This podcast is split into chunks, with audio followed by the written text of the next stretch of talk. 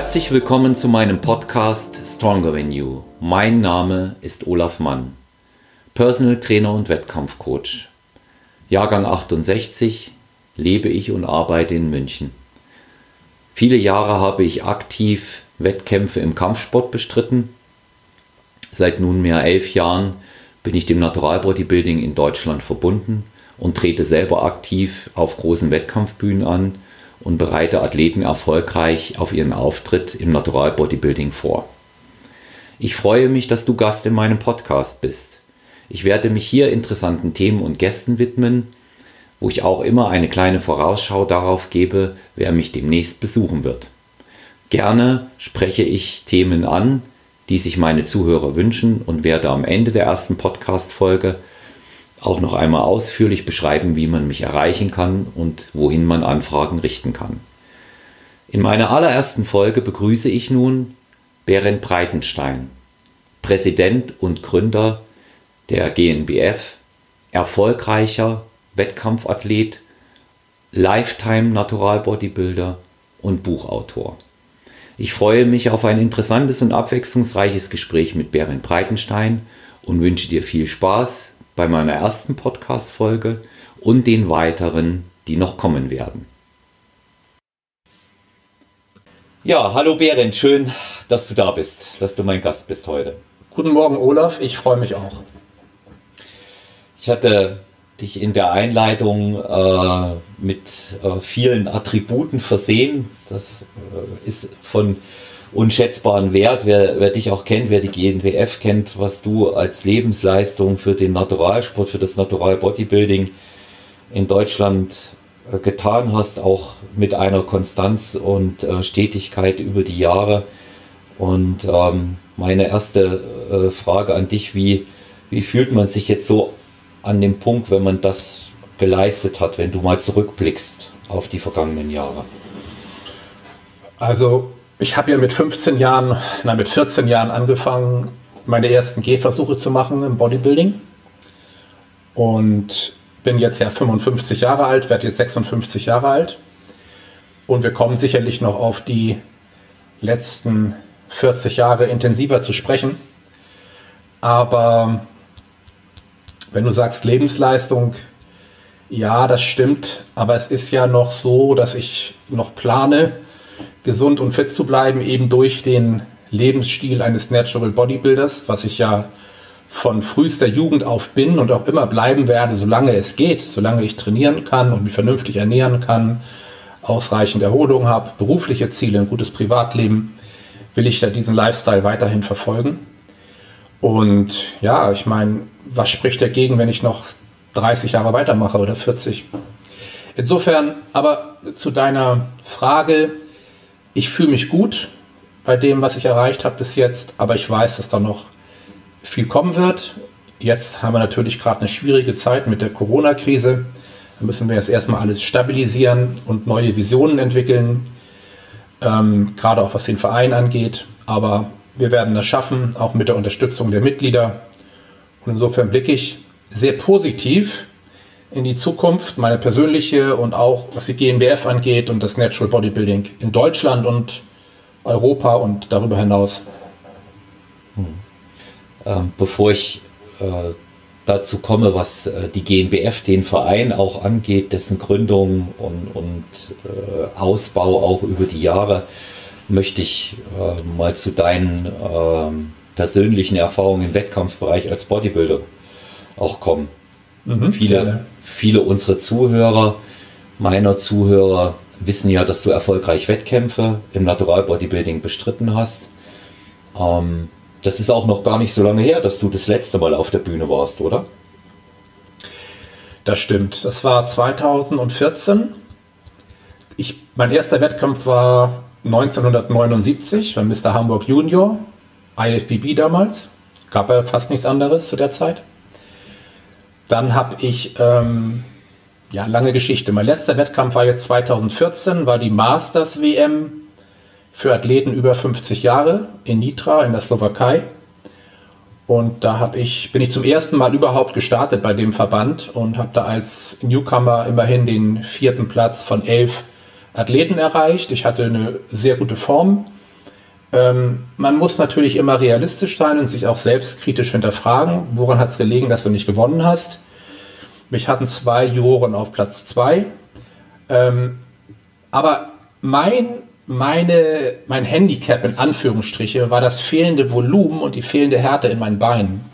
Die habe ich für Nitra, für meine Verhältnisse sehr gut hinbekommen. Wenn die noch ein Tickchen stärker gezeichnet gewesen wären, wäre auch alles möglich gewesen.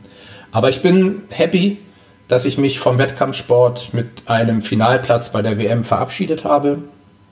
Und ja, ich kann auch loslassen. Das ist halt auch ein Thema, was viele Athleten vielleicht nicht so gut können, aber ich bin froh über das, was ich als Sportler erreicht habe. Dazwischen waren ja noch Wettkämpfe in Miami, in New York City, auf Barbados, in Kansas City. Also international habe ich auch einiges mitgenommen und jeder Wettkampf war für sich eine Erfahrung, äh, die ich nicht missen möchte. Es, natürlich gab es auch manchmal nicht so schöne Erlebnisse, aber im Großen und Ganzen war es eine tolle Zeit. Ich habe viele, viele tolle Menschen kennengelernt. Ich habe schöne Reisen gemacht. Ich hatte eine tolle Unterstützung durch meinen Vater besonders, der mich begleitet hat als Coach. Aber bevor ich jetzt hier noch ins in den Monolog weiter reinführe, übergebe ich dir mal wieder das Wort. Nee, nee, gerne, gerne. Das, das ist ja auch das, was meine Zuhörer ähm, wirklich interessiert. Wie ist auch deine Wettkampfkarriere ähm, verlaufen? Ja, natürlich nimmt man dich als äh, erfolgreichen Buchautor war, als Präsident und Verbandsgründer und äh, die Wettkampfkarriere, hast du selber gesagt, die ist beendet und es ist wirklich auch interessant zu sehen, was du in dem äh, Bereich geleistet hast. Ähm, welcher, welcher Wettkampf oder welche Wettkämpfe sind für dich in besonderer Erinnerung geblieben? Das kann ich dir sagen. Ich habe ja nicht viele Wettkämpfe gemacht. Wenn du das abzählst, waren es, äh, lass mich kurz überlegen. Angefangen hat es mit Mr. Hamburg Junior 79. Das war mein erster Wettkampf, da war ich 15. Dann folgten noch zweimal bei Mr. Hamburg die Teilnahme, bei Junior bis 21. Und dann kam eine ganz, ganz lange Wettkampfpause, weil ich ähm, dann eben auch gesehen habe, dass ich ohne die Einnahme von Anabolika und Co., sag ich mal, nicht meine Ziele im Bodybuilding-Wettkampfsport erreichen könnte, die ich mir vorgenommen hatte. Und da es da zu der Zeit noch keine Alternative gab, habe ich gesagt, dann mache ich eben keine Wettkämpfe mehr. Und dann war es halt so, dass 1996 mein erstes Buch erschienen ist, Bodybuilding, erfolgreich natürlich gesund im Rowold Verlag damals. Das hat sich über 50.000 Mal verkauft. Das ist total gut eingeschlagen, das Buch. Und da habe ich dann auf eigene Faust damals das erste Mal auf der FIBO-Messe, weiß ich noch genau, einen kleinen Stand gemietet und habe mein Buch vorgestellt. Und als ich auf dieser Messe stand, kam plötzlich ein sehr gut aussehender Athlet auf mich zu und ich hatte da auch, auch Fotos von mir hängen, die ich in, in der Vorbereitung für das Buchcover-Shooting gemacht habe. Und der, dieser Athlet sagte, Mensch, du, ich sehe ja deine Fotos und dein Buch, machst du Natural Bodybuilding? Ich sage, ja, mache ich. Ja, Mensch, hast du schon mal was von Wettkämpfen gehört? Es gibt doch Wettkämpfe, willst du nicht mal mitmachen bei Wettkämpfen? Du hast doch das Format. Ich sage, nee, du, keine Ahnung, sowas habe ich noch nie gehört. Wie, wie es sich herausstellte, war dieser Athlet der François Gay aus der Schweiz, der ehemalige Präsident damals von der WNBF, der hat mich angesprochen und sagte, pass auf, du, ich kümmere mich darum. Schick mir mal deine Fotos, ich leite die weiter nach Amerika und dann gucken wir mal, was passiert. Mhm. Gesagt, getan, habe ich ihm die Fotos geschickt, er hat sie weitergeschickt und zwei Wochen später hatte ich meine Wildcard für die Professionals im Briefkasten. Das war 1997. Habe noch ein Jahr gewartet und bin dann 98 habe ich dann mein Profidebüt gegeben in New York City. Olaf, ich kann dir sagen, das war aufregend. Das war sehr aufregend. Mein damaliger oder der damalige Studiobesitzer, der Richard, hat mich begleitet. Wir hatten fast den Flieger nicht mehr gekriegt, weil es Verspätung gab, klitschnass am Anschlussflug da in, in den Jumbo gehechelt. Mein Gott, war das aufregend alles. Und dann in New York. Ich war vorher noch nicht in New York gewesen. Und da hatten wir so eine kleine, so eine YMCA-Unterkunft oder irgendwas in der Art, weißt du, mit, mit einem kleinen Zimmer, mit, mit der Toilette auf dem Gang und es waren vielleicht 10 Quadratmeter, aber wir mussten halt ein bisschen Geld sparen auch. Und naja, und dann ging's los. Und dann war ich da beim Wettkampf, bei der Vorentscheidung und habe dann so meine, meine Wettstreiter gesehen. Ich kann dir sagen, das waren Kanten. Ich habe jetzt übrigens noch ein altes Video gefunden, die mich ja. auf der Bühne zeigen. Das werde ich demnächst zu gegebenen Zeitpunkt mal veröffentlichen. Aber naja gut, das war mein erster Wettkampf, der erste Profi-Wettkampf, 98 New York City. Den würde ich als jeden, auf jeden Fall schon mal als einen der herausstechenden Wettkämpfe an, angeben. Dann kam 2000 die Teilnahme in, in Atlantic City, auch in Amerika, bei der Profi-WM. Gefolgt von 2.4 Barbados, das war auch noch der Pro Mr. Universe, da war ich schon 40, da gab es aber noch keine Masters-Klasse. Dann hatten wir 2008 den Pro Masters in Iowa, 2012 dann die DFAC Pro Masters und 2014 dann die INBA Weltmeisterschaft Masters über 50. Also der erste Wettkampf in New York City. Und 2008, das waren so, die würde ich herausheben, gekrönt dann von 2014. Also mein letzter Wettkampf war für mich der erfolgreichste Wettkampf. Natürlich von den Eindrücken her, damals mit 15 Jahren bei Mr. Hamburg Junior auf der Bühne. Da saß noch der Josef Wilkosch im Publikum, den ich viele Jahre mal wieder getroffen habe, mit dem ich dann auch einen guten Kontakt gepflegt hatte. Ähm, nicht so eng, aber wir haben uns ein, zwei, dreimal getroffen. Und ähm, ja, 79, das war ja eine ganz andere Welt. Wenn du so willst, das sind ja heute, wenn du das mal zurück, wenn du das mal vergleichst, was sich in der Zeit getan hat, auch im Bodybuilding, Natural Bodybuilding, das ist ja immens. Mhm. Wo, worauf führst du gerade diese Entwicklung im Natural Bodybuilding zurück? Ich meine, es ist natürlich auch durch die GmbF, durch den Verband, das liegt auf der Hand, aber vorher gab es nur äh, das Bodybuilding, wo offensichtlich war, dass gedopt wurde. Ja, also diese Entwicklung des Bodybuildings in der Form, wie es damals war, war ja auch äh, ohne das nicht möglich. Und ähm, aber diese, diese starke Tendenz, jetzt auch diese starken Wettkämpfe bei uns mit einer Vielzahl von hervorragenden Athleten, worauf führst du die Entwicklung zurück? Naja, fangen wir mal noch mal eben ganz kurz zurück zu deiner, zu deiner Einleitung in die Frage.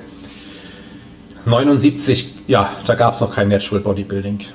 Als, als ich mein erstes Buch damals geschrieben habe, ging es ja auch darum, ähm, bei welchem Verlag versuche ich es denn mal zu schreiben? Und ich habe ja Ernährungswissenschaften studiert, habe einen Abschluss als Diplom-Ökotrophologe. Mhm. Ist ein Hochschulstudium. Und ähm, habe da in dem Rahmen dieses Studiums, was ich 1992 beendet habe und abgeschlossen habe, den Professor Dr. Hamm kennengelernt. Das war mein Dozent in Ernährungswissenschaft, hat auch viele Bücher geschrieben. Und den habe ich einfach mal gefragt. Ich habe dann, das war so die Idee, kam so 94, 95 bei mir im Kopf, auch ein Buch zu schreiben. Und habe ihn gefragt, Herr Professor Hamm, wollen wir nicht ein Buch zusammen machen? Weil ich wusste, dass er Kontakte hatte und erfolgreicher Autor war. Sagt er, worüber denn? Der ich sage, Natural Bodybuilding, kenne ich nicht. Was ist denn das? Ja, die Training, Ernährung, Lifestyle.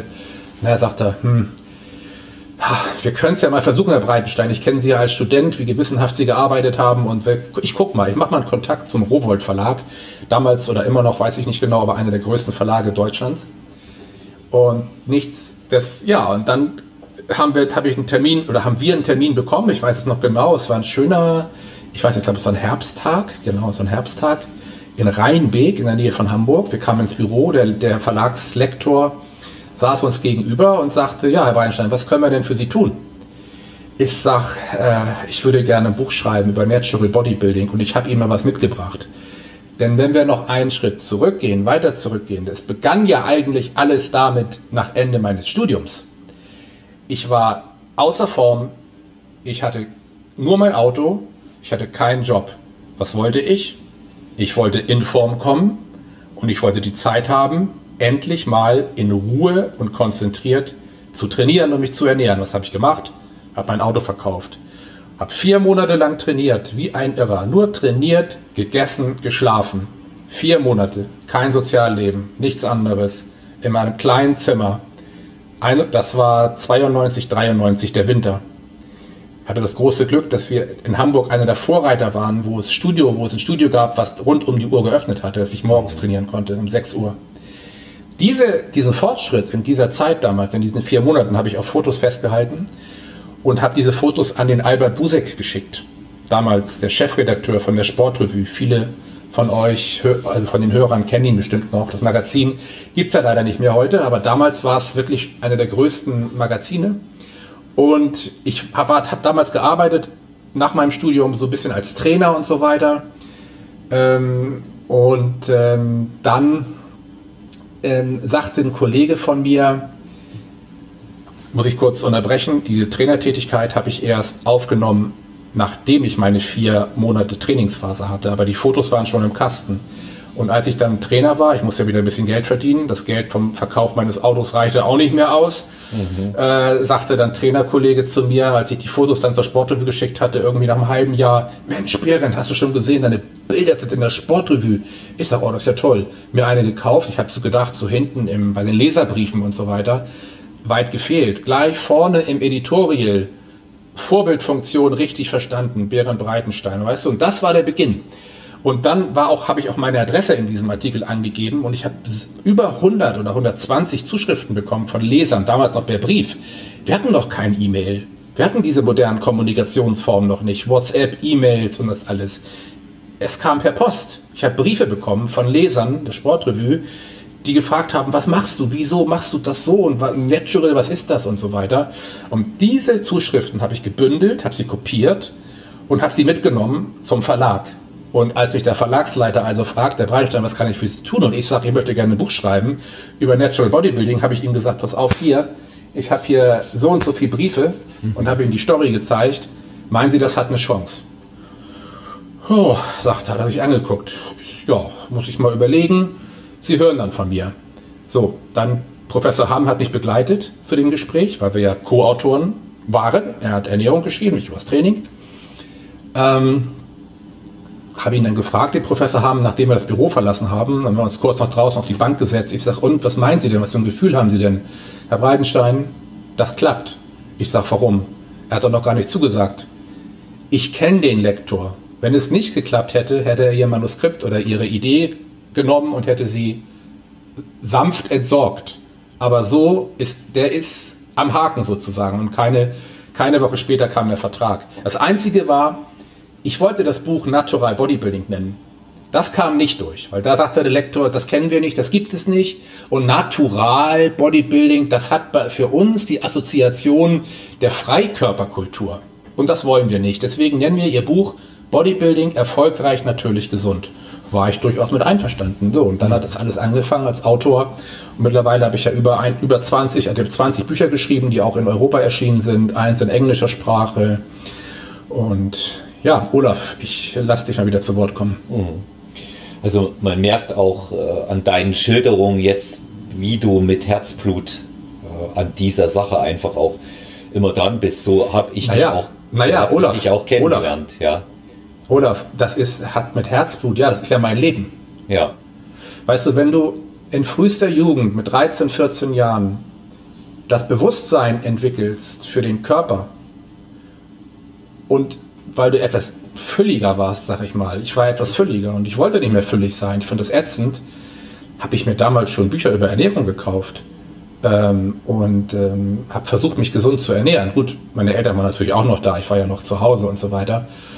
Aber die haben das auch nicht so ganz kapiert. Und ähm, mein Taschengeld ging dann eben für Vollmilch und Haferflocken drauf und andere haben sich vielleicht Schokoriegel gekauft. Weißt du, was ich meine? Und deswegen, ja. ich lebe, ich lebe das seit frühester Jugend. Natürlich nicht immer, nicht immer in hundertprozentiger Konsequenz. Man hat, oder ich, jeder, wie, wie jeder Mensch, habe auch ich im Leben Tiefschläge erlebt und dann muss man sich wieder rausrappeln. Ähm, da kommt man so leicht ein bisschen dann von der ganz starken Hingabedisziplin ab. Aber das Schöne ist ja dabei, dass wenn Lebensbereiche kommen, die schwierig sind, wo man wirklich seine innere Stärke entdecken muss, um aus diesen Krisen herauszukommen, dass Natural Bodybuilding auch hier unendlich viel wert ist. Durch die innere Stärke, die du durch diesen Lifestyle aufbaust. Und ich, und ich von meiner Person muss auch sagen, durch den Natural Bodybuilding Lifestyle wird aus meiner Sicht der Mensch auch irgendwie demütiger. Er, er misst dem Leben eigentlich eine Bedeutung zu, die grundsätzlich ist. Es kommt jetzt ein bisschen in die Philosophie-Richtung rein. Aber ich habe dich unterbrochen, weil du gefragt hast, das ist Herzblut. Ja, Herzblut, aber es ist auch meine Art zu leben. Hm. Ja, ich kann, ich kann das gut nachvollziehen. Ich habe das äh, für mich in äh, sehr ähnlicher Form auch erlebt und entdeckt, nicht mit der Stringenz, wie du es gemacht hast. Bei mir war es ja der Kampfsport zunächst, wie du ja. weißt, ja, viele Jahre. Aber auch da gehört äh, natürlich viel Disziplin und Wille dazu. Weniger auf die Ernährung geachtet, aber ähm, natürlich über das Training immer wieder reingekommen. Und was du hier eben auch bestätigst, das höre ich von sehr vielen Sportlern, Sportarten übergreifend. Ich habe ja auch Gäste schon aus anderen äh, Sportarten wohlgemerkt, auch naturale Athleten als Gäste gehabt. Auch immer nach Tiefschlägen, demütiger über das Training, über den Sport wieder zurück, wieder ja. die, die Struktur und wieder die Linie erreichen. Und insofern äh, ist das einfach eine Lebensweise. Ja. ja. Genau. Und die wird man auch nicht verlassen, weil sie funktioniert. Was gibt, was gibt einem das alles? Struktur, Disziplin, ja. Wille, Erfolg ja. und vor allen Dingen dann auch mal Ergebnisse. Man lernt an einer Sache dran zu bleiben. Und das merkt man ja hier. Das ja. hat sich bei dir und auf vielen Ebenen fortgesetzt. Ja. ja, ich sag mal auch, wo ist die Alternative? Oder sind wir doch mal ehrlich, schauen wir uns doch mal um. Wir sind jetzt beide Anfang, oder ich bin Mitte 50, du bist Anfang 50. Ja. Ähm, wir sind auf jeden Fall über 50 wie viele Männer, ich, spreche mal nur von den Männern jetzt, laufen ja wirklich in einer extrem schlechten körperlichen Verfassung rum, was du siehst. Wie es in der Psyche aussieht, das weiß man natürlich nicht. Es gibt sicherlich auch immer mehr männliche äh, äh, Menschen, äh, sag ich mal, die den, die das, die die Gesundheit und den Sport erkennen, auch die Ernährung. Aber gucken wir es doch mal wirklich realistisch um draußen. Was sieht denn das Auge? Viele sind doch dermaßen außer Form. Und da muss man sich natürlich fragen, woran liegt das? Woran liegt es, dass Herz-Kreislauf-Erkrankungen, Krebserkrankungen auch immer weiter ansteigen? Weißt du, was ich meine? Ja, ja.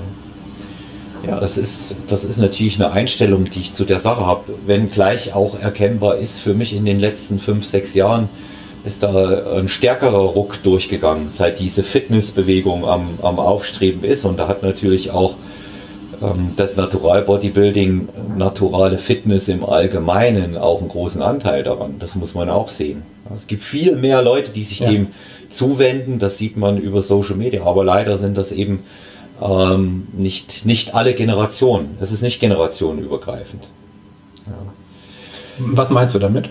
Ja, dass, äh, dass dieses Bewusstsein entsteht, mehr für seinen Körper tun zu müssen. Ja, sind eher die, ich denke schon, dass es auch durchaus noch ältere Menschen ähm, schaffen, sich damit auseinanderzusetzen. Ähm, aber ich gebe dir recht, wenn du halt guckst in Social Media, wie gesagt, da hast du ja wirklich eine Fülle von Informationen. Einer sieht besser aus als der andere. Der eine postet sein Essen, was es morgens gibt, mittags, abends. Der trackt hier und trackt da. Ähm, ich sag mal, back to the basics. Ne? Und dann das kombiniert mit äh, neuesten Erkenntnissen aus der Ernährungswissenschaft, aus der Trainingslehre, Erholungslehre, aus der Lehre, sag ich mal, wie der Mensch gesund auch altert. Das ist ja auch für jugendliche Athleten interessant. Was passiert eigentlich, wenn der Körper altert? Auch wenn das Alter für 20, 30-Jährige noch weit weg ist.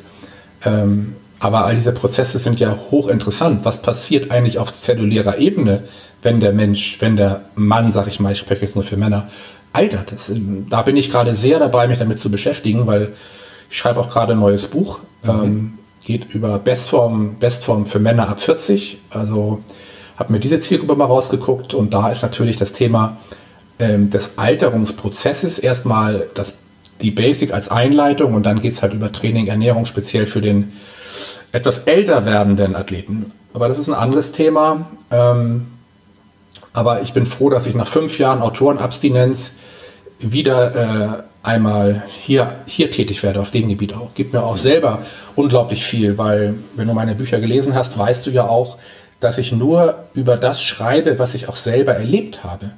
Und, Und ich schreibe das so bist. in einer möglichst, was ich selber erlebt habe ja. und wovon ich natürlich überzeugt bin. Ich gebe meine Erfahrungen im Training, in der Ernährung und so weiter weiter. Ne? Mhm ohne dass ich, weißt du, ohne dass ich hier so ganz wissenschaftliche Fachausdrücke und mit, mit mir rumschmeiße. Klar, es gibt Grundlagen, super Kompensationen. Aber was ich immer nicht verstanden habe, auch in meinen vielen äh, Literaturrecherchen, wie viele Bücher so theoretisch überlastet sind. Die sind von Theoretikern geschrieben, die haben irgendwo einen Doktortitel oder einen, oder einen Sportwissenschaftlertitel, aber haben wahrscheinlich in ihrem Leben noch nie eine Wettkampfvorbereitung durchgezogen, weißt du? Und du kannst doch eigentlich nur über das schreiben, was du selber auch erlebt hast. Ob das jetzt für den, für den Leser zutreffend ist, weil jeder reagiert ja unterschiedlich, muss man dann herausfinden, sollte man herausfinden. Aber als Autor muss, finde ich, ist die Authentizität das Entscheidende. Sie, sehe ich genauso. Auch einfach deshalb, weil äh, jeder, der es macht, wird es nur durch Versuch und Fehler herausfinden, wie es funktioniert.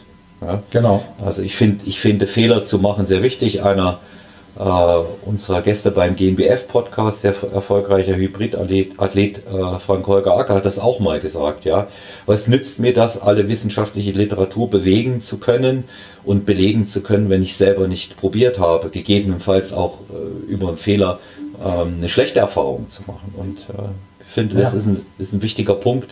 Da, da, dadurch wird es auch glaubwürdiger. Ja? Also jeder, äh, der dich kennt, der deine Bücher liest, der weiß, aha, Berend Breitenstein hat erfolgreich Wettkämpfe gemacht im Natural Bodybuilding oder auch Natural, wie wir jetzt gehört haben, gegen andere angetreten, die es gegebenenfalls nicht waren bei der IFBB. Und ähm, damals sagte, damals sagte mein größter Konkurrent zu mir in der Juniorenklasse, Berend, wenn du, ich werde es nie vergessen, wenn du keine Anabolika nimmst, wirst du nie Mr. Hamburg Junior. Daraufhin habe ich zu ihm gesagt, na ja, dann werde ich eben nicht Mr. Hamburg Junior. Weil das war so ein richtig typisches Beispiel, was passieren kann, wenn man Anabolika nimmt und der Körper das irgendwie nicht verkraftet. Der hatte im Training, ich werde es nie vergessen, Nasenbluten. Das schoss ihm aus der Nase. Ich weiß nicht, wie es hohe, hoher Blutdruck. Dann hatte er diese Steroidakne auf dem Rücken. Der hatte ein Body, das war mit 18, 19. Das war, boah, es war eine Bombe, ne? Mhm. Aber was man für Nebenwirkungen bei dem gesehen hat. Und ich habe ja mit dir in einem Studio trainiert auch noch. Weißt du? Ja. Er hat gedacht, oh, um Gottes Willen, nee, das ist nicht meine Art. Und hinzu kommt auch, ähm, hinzu kommt auch nochmal äh, noch auf die Sportrevue ähm, zu sprechen kommen. Äh, das war mal in einer Ausgabe, ich weiß nicht welches Jahr, 77, 78 so, ein Artikel, der hieß Begrabt mich, aber bitte mit Muskeln. Und der warnte schon vor den Gefahren von der Anabolika-Einnahme. Stell dir das mal vor. Mhm. Da habe ich doch gedacht, Mensch, in dieser Muskelzeitung 78, 77, 78, begrabt mich, aber bitte mit Muskeln. Und das hat sich aus meinem Kopf nicht mehr, seitdem nicht mehr rausgekriegt. Mhm. Ja, es ist ja in, in dem Bereich, du hast gerade es auch angesprochen, das wäre auch eine meiner nächsten Fragen gewesen. Ähm, warum natural? Hast gesagt, Nebenwirkungen, gesundheitliche Probleme, Langzeitwirkungen nicht erforscht, aber offensichtlich bei äh, Bodybuildern, Wettkampf-Bodybuildern, die sich im Ruhestand befinden, was mit denen passiert. Ich nenne nur einen stellvertretend, äh, Ronnie Coleman. Ja. Und mhm. ähm, das, sind, das sind natürlich äh, für mich Paradebeispiele, auch wenn das immer wieder geleugnet wird und andere Zusammenhänge hergestellt werden, wie man sich mit dieser Einnahme von anabolen Steroiden anverwandten Stoffen einfach auch seine Gesundheit ruiniert. Ja. Mhm. Es, es Wobei ich denke, ich denke, ich denke aber, ich kann mich täuschen, aber wenn du sagst, Ronnie Coleman, das ist ja einer der erfolgreichsten Athleten in dem Bereich, den es je gab. Ähm, natürlich ist es so, dass die sich auch, ich sag mal auf gut Deutsch gesagt, den Arsch aufreißen im Training. Aber ja, ähm, keine das Frage. Siehst du, das, ja. siehst, das siehst du, wenn du seine Videoclips siehst und Yeah Buddy und Late Weight und da macht er mit so und so viel 100 Kilo Kniebeugen. Ähm, was ich was man so mitkriegt, was ich so mit, was ich mitkriege in den Social Media, ist, dass er massive Wirbelsäulenprobleme hat, mhm. dass er da mehrere OPs an der Wirbelsäule hatte. Aber ich habe noch nichts mitbekommen, dass er irgendwelche Schäden an inneren Organen oder im Herzen oder so hatte. Also das bezieht sich wohl, was ich mitbekomme, nur auf seinen Bewegungsapparat, in Anführungsstrichen nur. Ich möchte ja nicht tauschen mit ihm. Wir sind, wir sind gleich alt. Mhm. Kohlmann und ich sind beide 55. Ja. Ich fühle mich topfit. Ich bin heute Morgen, habe mir meine Gewichte in den Wald genommen, wegen der Corona-Krise. Das ist auch ein kleiner Clip auf Instagram.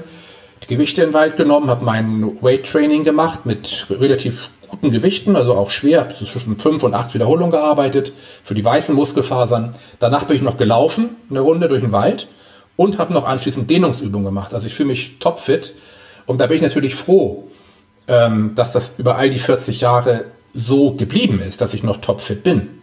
Also ich hatte kaum mal eine ernsthaftere Verletzung. Und die Frage ist ja jetzt, auch wenn wir nochmal zurückgehen, Coleman, warum ist der so massiv ähm, beeinträchtigt von seiner Wirbelsäule? Kann man nur vermuten.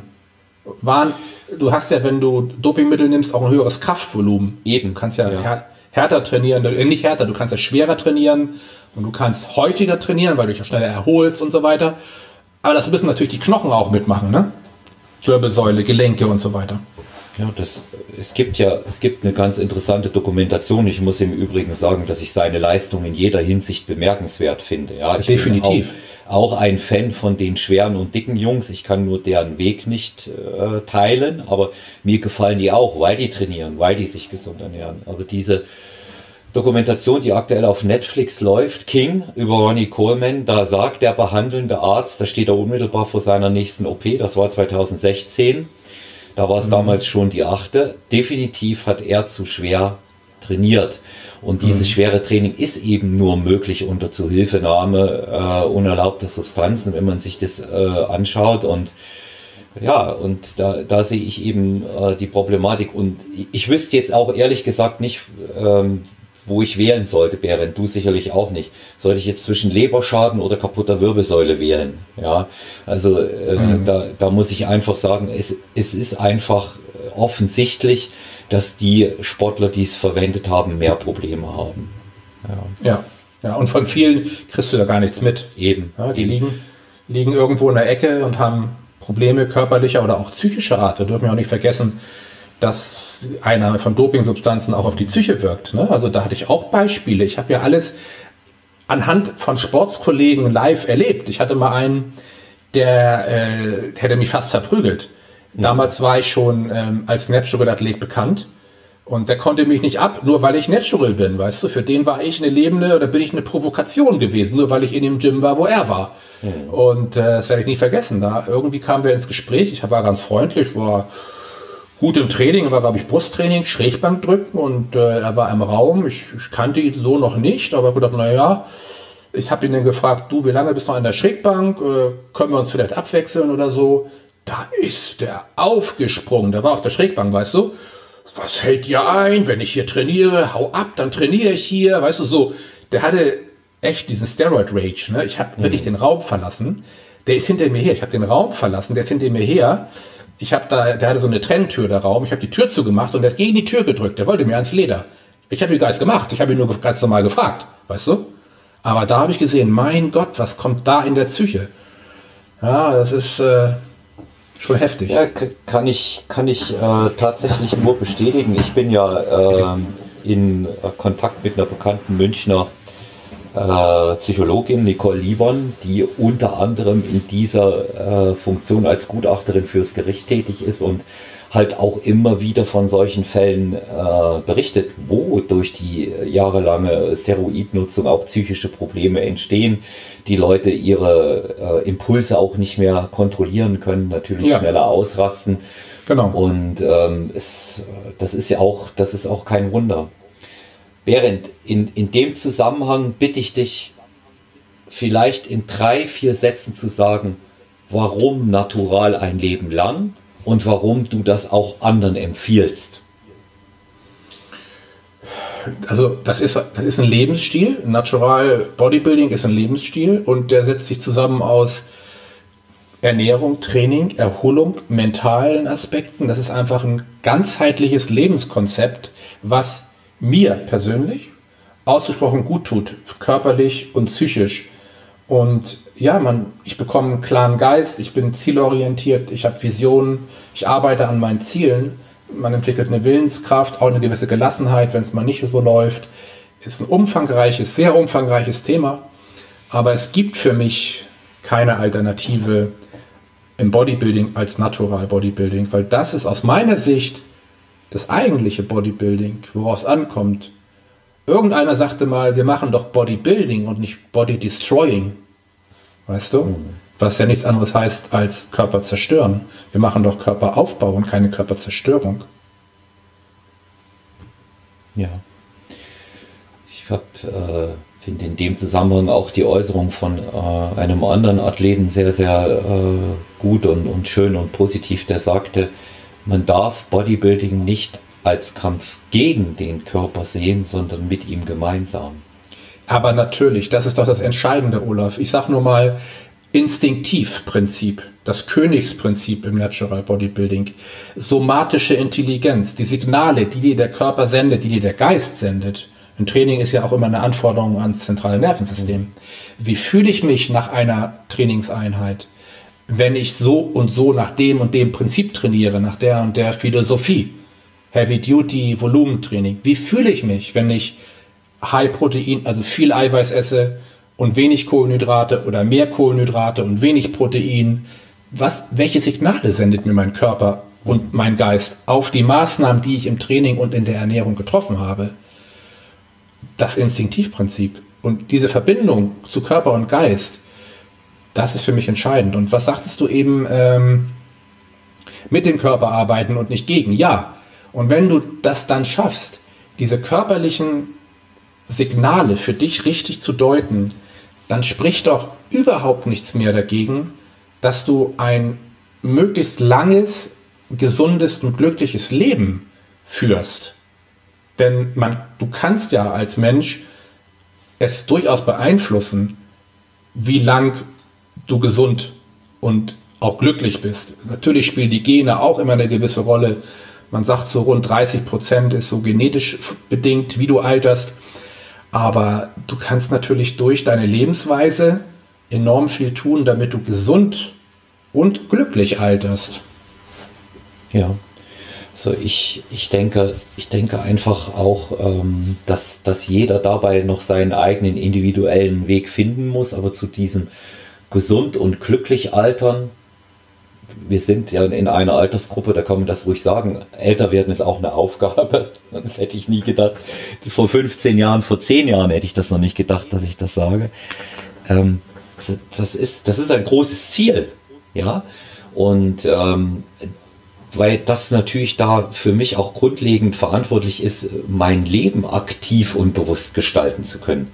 Bin ich gesund, kann ich das, kann ich viele Richtig. Dinge tun, die mir Richtig. sonst vielleicht verwehrt bleiben. Richtig. Ja. Richtig. Und das ist, das ist äh, auch äh, Aktivitäten in, in anderen Bereichen entwickeln.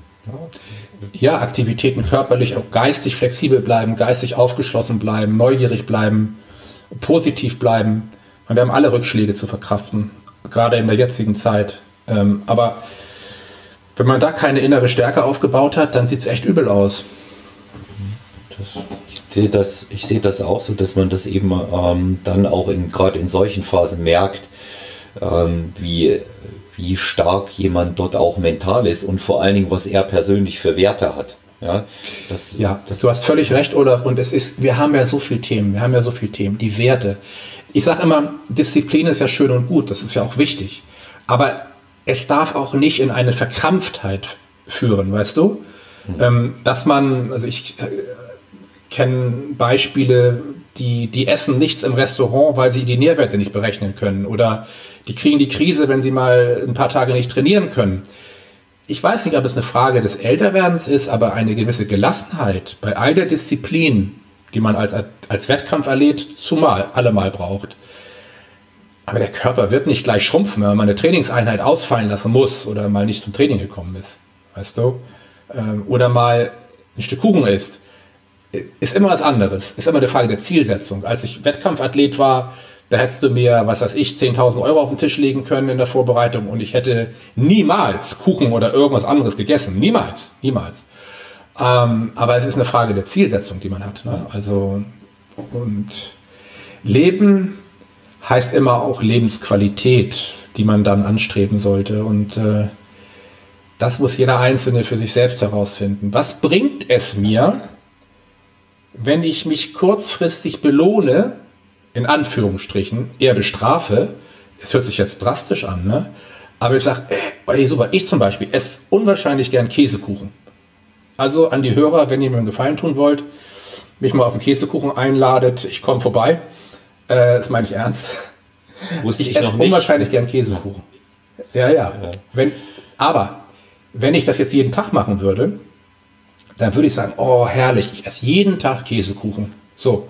Und was passiert, weil ich einen sehr empfindlichen Stoffwechsel auf Kohlenhydrate habe, muss jetzt schon ein bisschen aufpassen, plötzlich spannen die Hosen. Dann ist dieses kurzfrist, dieser kurzfristige Genuss von einigen Stücken Käsekuchen zahlt sich langfristig negativ für mein Wohlbefinden aus. Weißt du, was ich meine? Der Zusammenhang von auch perspektivischem Denken.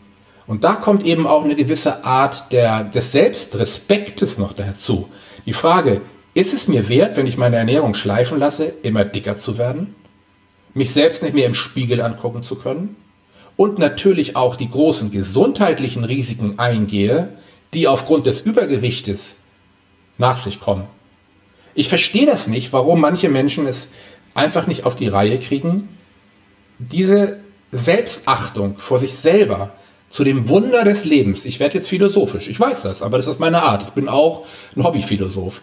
Ähm, zu den Wundern des Lebens einfach zu sagen, ich trete euch mit Füßen, mir ist es aufgrund der scheißegal, ob ich fett werde oder ob ich mich nicht vernünftig ernähre und immer dünner werde, weil ich in eine andere Richtung gehe, eine verkrampfte Richtung, dann verstehe ich das nicht. Und du siehst, ich spreche als Natural Bodybuilder, als jemand, der das Leben schätzt, sehr schätzt und selber auch mit gutem Vorbild vorangehen möchte, ähm, ja, wie es sein kann.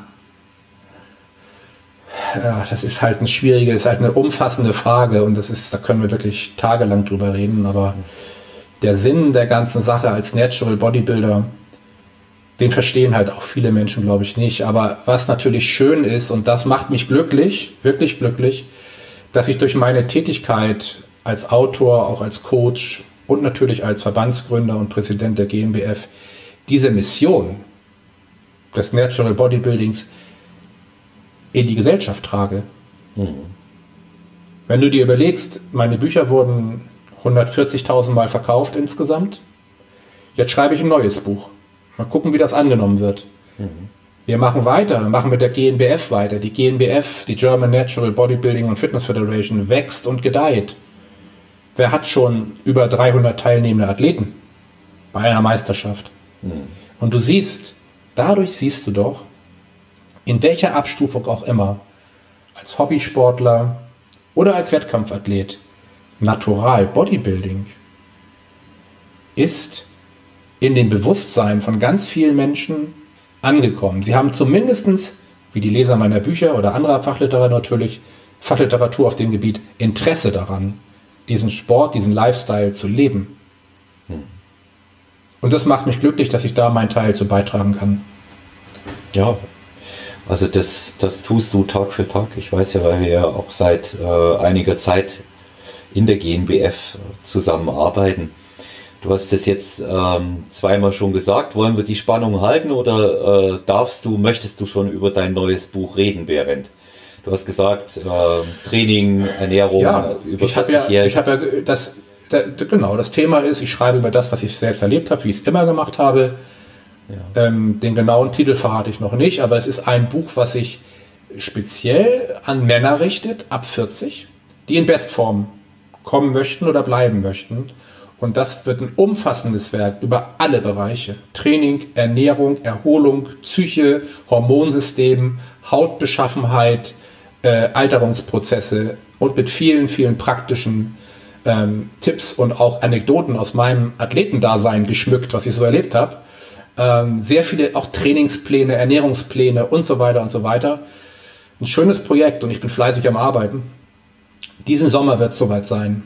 Ähm, das wird natürlich dann auch bekannt gegeben noch über Social Media und so weiter. Ich freue mich riesig, ja.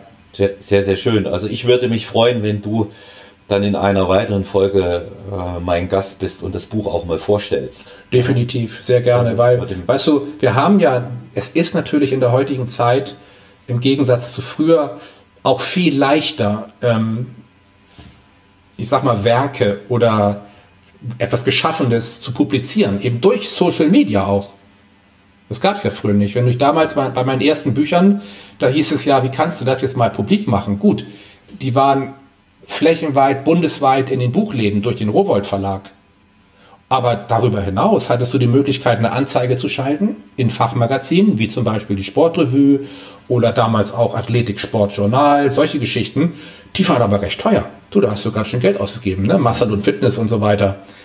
Und heute gibst du einen Post auf Instagram, auf Facebook, da kostet sich kein Geld. Oder wir machen einen schönen Podcast für interessierte Hörer nochmal darüber. Da hast du ganz andere Möglichkeiten, etwas zu promoten, sag ich mal, was, wo du das Gefühl hast, es lohnt sich. Mhm. Das, das werden wir gerne tun, auch ein paar, ein paar Inhalte vorstellen. Das ist äh, für unsere Zuhörer da tatsächlich auch immer sehr interessant. Während ich äh, hatte vorhin auch in der Einleitung ähm, über ja, dein Baby gesprochen, die GNBF. Ja, das ist ja. Übrigens, Baby, Olaf, ich falle dir mal ins Wort. Äh, ja. Ich bin ja nur schon, ich bin, ich bin ja nur 55 Jahre alt. Ja. Und natürlich ist es so, dass ich mich in meinem Leben meinem Studium, meinem Sport, meinem Dasein als Athlet gewidmet hatte, aber eben auch im Privatleben war ich ja nicht untätig und ich sag mal, ja, jeder Mensch hat seine Erfahrung gemacht, aber nun bin ich tatsächlich in der glücklichen Situation, toi, toi, toi, dass mit meiner jetzigen Lebenspartnerin tatsächlich noch Familiennachwuchs geplant ist. Ich bin dann zwar ein älterer Vater, aber ich freue mich natürlich riesig, wenn das alles gut klappt und dann werde ich, bin ich noch glücklicher, als ich eh schon bin. Äh, und das ist dann auch wieder, was das Leben komplett macht, weißt du? Ähm, ja, das wir, wo du gerade sagst, Baby, kam mir ganz spontan rein. Ja, das sind, das sind, das sind schöne Aussichten und äh, da mal, wenn, wenn Nachwuchs äh, nachrückt, dann gegebenenfalls auch in die Riege der Natural-Bodybuilderinnen oder Bodybuilder umso besser. Wir ja. werden sehen. Ne? Wir werden sehen. Ja. Hast du eigentlich Kinder, Olaf? Ich habe zwei Kinder, ja, aber die sind, äh, zwei Kinder. Die, die sind schon erwachsen, 22 und 26. Oh ja, guck mal, da hast du natürlich, ja, schön. Ja. Mhm. Alles ja, die, gut. Während ich sie früher bespaßt habe, bespaßen die mich jetzt ab und an mal. Und das ist. Ja, wenn er älter wird, ne? Kleiner Scherz. ja, das ist dann, das ist dann, das ist dann auch, das ist dann auch positiv. Ja, ja zu, ähm, zurück zur GNBF, Beren. Ja, gerne. Das, also für, für mich, wenn man dich kennt und äh, weiß, was du für einen Lebensweg hattest, dann äh, ist es auch natürlich klar, äh, dass du irgendwo beginnen wirst, wenn wir zurückblicken, den Wettkampfsport im Natural Bodybuilding zu fördern. Aber da kommt man nicht unbedingt auf die Idee, einen Verband zu gründen. Was hat dich dazu bewogen? Wie ist das entstanden? Ja, kann ich dir sagen. Das war damals, wo ich auf der FIBO war, mein erstes Buch vorgestellt habe, habe ich ja schon erzählt zum Anfang unseres Gesprächs kam mir der François Gay und sagte, Mensch, in der Schweiz haben wir schon einen Verband, du bist selber Athlet und Mensch, du hast du nicht Lust, auch einen Verband zu gründen? Ja, und dann hat es noch zwei Jahre gedauert und dann habe ich mit sechs äh, Kameraden, Mitstreitern, haben wir dann die GNBF ins Leben gerufen. Am 1. März 2003 in Hamburg haben wir die mhm. GNBF gegründet. Schön. Ein eingetragener Verein, ja. Das war das war der Anfang, genau. Mhm. Wer, wer war am Anfang mit dabei? Kann ich sechs. dir sagen. Ich überlege. Ja. Also von denen, die ja noch total aktuell sind, einmal der Professor Dr. Dr. Martin Hörning, der, der ja heute, Beirat, ne? der ja heute immer noch medizinischer Beirat, sprich Doping-Experte ist, wenn es um Substanzen geht, wo wir kriegen ja. ja. auch viele Anfragen. Hallo Behrend, kann ich das und das nehmen? Wie sieht's aus? Und ich möchte das und das nehmen. Ist es auf der Dopingliste? Gebe ich ganz ehrlich zu. Ich, ich weiß gar nicht, was, wo die Athleten manchmal die Substanzen herkriegen. Die kenne ich überhaupt nicht. Das leite ich dann immer direkt weiter an Professor Hörning. Also der war Gründungsmitglied. Dann war Gründungsmitglied ähm, nicht, Jochen Mürstedt, immer noch äh, sehr erfolgreicher Athlet, mittlerweile über 60. Toller Athlet. Bald Gast im Roundtable im GmbF. Klasse, freue ich mich ja. riesig drauf. Haben ja. auch eine schöne, schöne ähm, Verbindung zu Jochen. Mhm. Und dann waren halt noch also Menschen dabei, die heute nicht mehr dabei sind. Das ist zum Beispiel Thomas Knauer, hieß der. Dann, ah, wer hat damals die Webseite gemacht? Puh, habe ich vergessen. Äh, der ist auch schon, der ist auch relativ schnell dann raus. Das waren dann vier. Dann Stefanie Reichert, meine damalige Lebensgefährtin, mit der ich heute immer noch sehr guten Kontakt habe, fast wie eine Schwester. Die unterstützt mich auch, wo es geht. Die macht zum Beispiel jetzt Korrekturlesen für mein neues Buch. Die ist da ganz klasse in Grammatik. Du siehst, wenn ich Beziehungen eingehe, dann sind das möglichst längere Beziehungen, Verbindungen im Leben. Wenn mich jemand nicht enttäuscht, bin ich dem total loyal. Wenn ich enttäuscht werde, nehme ich Abstand. Das ist so. Oder ich beende das. Ähm, nur mal so viel dazu. Aber da haben wir Stefanie, Thomas, nee, Thomas, 4, 5. Einer, mein Vater war dabei natürlich, genau, mhm. das war auch so. Ah, und dann, ja, das Rainer Damm hieß er. Rainer Damm war damals mein Medienansprechpartner. Ansprechpartner, der die erste Webseite gemacht hat von der GNBF. Dann müsste es schon sieben gewesen sein, ja. Ja. Ja, dann war die GNBF da.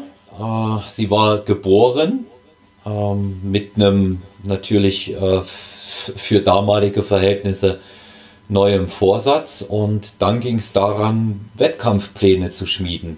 Genau. Erster Wettkampf, erste Ja. Veranstaltung. 2004. Wo- 2000. Genau, 2003, 1. März sind wir gegründet und 2004 im Herbst erste Meisterschaft in Werdau. Dr. Andreas Müller, auch ein sehr äh, enger, sag mal, Kontakt oder eine Verbindung, auch wenn wir uns nicht oft sprechen, haben wir doch eine sehr gute Verbindung. Man kann schon sagen freundschaftliche Verbindung. Gleiches gilt auch zu Professor Hörning. Andreas Müller damals, auch erfolgreicher Athlet ähm, und war auch in anderen Verbänden als Funktionär aktiv, kannte sich aus mit Wettkampforganisationen. Und da haben wir tatsächlich die erste Meisterschaft gemacht in Werdau. Ich meine, wer mich mal erlebt hat auf der Bühne bei meinen Ansprachen, bei den Meisterschaften der GNBF weiß, dass mittlerweile, dass da in Werdau bei der ersten deutschen Meisterschaft der GNBF 26 Athleten am Start waren und so knapp, äh, was waren das, 170 Zuschauer oder so. Äh, das war 2004. Da gab es auch noch nicht so viele Klassen, da gab es fast nur Bodybuilding. Ne? Da wussten wir alles nicht mit Fitness, Bikini oder mit äh, Sportsmodel oder Men's Physik. Das gab es alles noch nicht. Da war nur Bodybuilding eigentlich, ja. Entsprechend kurz waren auch die Meisterschaften. Ja, ja, und dann die Entwicklung. Die Entwicklung ist ja, ist ja rasant. Das ist ja unglaublich, was sich in der Zeit getan hat. Heute haben wir bei den Meisterschaften, lass mich überlegen, 23 verschiedene Klassen. Alles tolle Athleten, tolle Athleten, alle unterschiedlich. Der eine macht Physik, der eine macht jetzt neu Classic, der andere macht Bodybuilding und das natürlich, äh, was mich auch da erfreut, ist, dass wir auch in Europa sind wir, ist die GNBF der Verband mit den meisten Natural Bodybuildern. In fast allen Verbänden verschwinden die langsam, habe ich das Gefühl. Wird immer weniger. Andere Klassen nehmen die Oberhand. Aber wir haben immer noch die Bodybuilder. Woran liegt das? Keine Ahnung. Vielleicht daran, dass wir von Anfang an dafür gestanden haben, dass unsere Wurzeln das Natural Bodybuilding sind. Ja. Ich bin glücklich, dass wir mittlerweile dieses, diese unglaubliche Expansion auch haben an verschiedenen Klassen, so dass wir für vielen verschiedenen Männern wie Frauen, Teenage-Athleten bis 17 Jahren, bis hoch Masters-Athleten über 60 eine Bühne bieten können, wo sie sich im fairen Wettkampf auch messen können. Fairer Wettkampf, Dopingkontrollen. Damals haben wir die Dopingkontrollen noch alle selbst gemacht. Wir haben selber die Urinproben genommen äh, und haben die ins Labor nach Amerika geschickt. Heute macht das für uns ein professionelles Institut, der Michael Jablonski von Global Quality Sports, den wir ja auch noch als Gast im Podcast haben werden demnächst, denke ich. Der macht das seit 2014 für uns. Und dann kamen die Trainingskontrollen dazu. Das heißt also Sonntagnachmittag, abends muss jeder Athlet damit rechnen, dass es an seiner Tür klingelt und sagt, Dopingkontrolle. Ja, Ja. 2004 ging es los. Und ja, jetzt mussten wir ja 2020 die internationale deutsche Meisterschaft absagen. Aufgrund der Corona-Situation, wie es mit der Deutschen ist, wird bald, baldigst bekannt gegeben, Anfang Mai. Also ich warte jetzt nochmal ab, was die Bundesregierung sagt am 6. Mai. Aber ich will die Athleten auch nicht hängen lassen. Die müssen auch Planungssicherheit haben. Die Athleten brauchen Planungssicherheit. Weißt du, was ich meine? Ich bin selber Athlet gewesen. Athleten müssen sich vorbereiten können oder eben nicht. Zu sagen, okay, dies Jahr dann bei der GmbF keine Wettkämpfe. Es wird, wird vieles davon abhängen jetzt, äh, welche Gedanken ich mir mache in den nächsten ein, zwei Wochen. Aber ich werde bald Klarheit schaffen. Das ist so, so viel ist schon mal sicher. Ja. Ja. Ja, Naja, aber wir hatten letztes Jahr bei der Deutschen hatten wir wirklich über 300 Athleten am Start. ja. Eins ist klar, wenn wir zurückkommen, ob es jetzt im Herbst ist oder nächstes Jahr, die Termine stehen schon für nächstes Jahr. Verrate ich noch nicht. Aber die Termine stehen. Und eins wird klar, die nächste Meisterschaft wird Bombe werden. Da denken wir was Schönes aus. Und ich bin auch davon überzeugt, dass viele Athleten aufgrund des 2020er Situation voller Begeisterung wieder sagen, pass auf, wir kommen jetzt zurück, wir greifen nochmal richtig an, wir sind frisch, wir sind heiß. Ja, mal gucken, was passiert. Ja. Also ich finde es, ich finde es auch wichtig, äh, dass du das auch hier in meinem Podcast jetzt nochmal herausstellst, äh, dass, dass die Athleten äh, Planungssicherheit bekommen ja. und auch haben müssen. Ja. Aber auch Zuhörer auch aus, aus den Reihen des Verbandes und es ist auch einfach äh, eine sehr, sehr wichtige Angelegenheit, dass jemand weiß, wie kann er das strukturieren. Im Bodybuilding-Wettkampf macht man nicht eben mal nebenbei, das wäre wieder ein Thema für eine extra Folge. Ja, und äh, das, da, bin ich, da bin ich schon der Auffassung, ähm, dass, dass jeder das auch rechtzeitig wissen muss. Und auch wenn die eine oder andere Maßnahme am Beginn dieser Corona-Krise äh, dem einen oder anderen als äh, zu früh äh, erschienen sein mag, man hat sehr schnell festgestellt, dass sie äh, ihre Berechtigung hatte, deine Entscheidungen rechtzeitig äh, gefällt sind. Und du musst ja auch immer neben äh, einem reinen Wettkampf, äh, den du als äh, Veranstalter da organisierst, auch noch den Verband im Hinterkopf haben. Es geht ja auch um finanzielle Aspekte mein, dabei. Ja, ja, ja, natürlich. Was meinst du, was der Ausfall der Internationalen schon gekostet hat? Also da, ne? ja. nur mal so. Weil die GmbF lebt ja neben den Mitgliedsbeiträgen, was ja unsere Basic ist, lebt sie ja von den Einnahmen der, über die Meisterschaften. Aber wie gesagt, wir werden alles gut überstehen und ich ja. mache schon eine gute, ich werde schon eine gute Strategie entwickeln, wie wir die GmbF auf Kurs halten. Davon können sich alle sicher sein.